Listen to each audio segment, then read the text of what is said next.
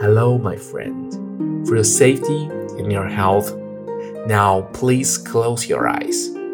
Take a deep breath, clear your mind, and start feeling your pulse.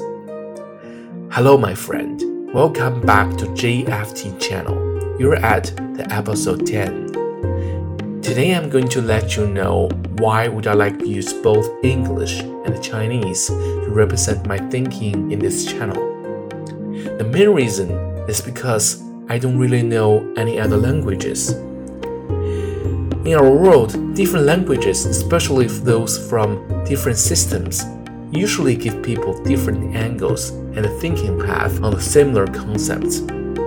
Each has its own unique interpretation ability. For example, Chinese, compared to English, usually helps audience think deeply with peaceful mind because it has its own beauty in every syllabus and a great imagination by each character. In the other hand, English, which has been developed in systematic grammars, can accurately represent any complex logics by minimizing ambiguity and misunderstanding. The differences between those languages helps me improve my thinking ability and attitude in many, many ways. Of course, it would be great if I can use more than two languages in my space.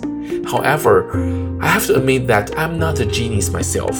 Fully understanding the current two has already emptied my IQs. I have to be careful since there aren't much left for me to avoid any mental disease.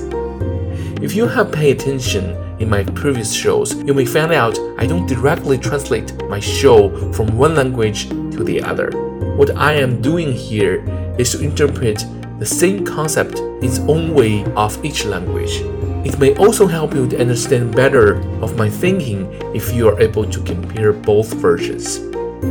Well, well, well, this is the end of your show today. Thank you for your time and your faith. Now, please take another deep breath. Open your mind, your eyes, and get back to the real world you came from. May the God bless you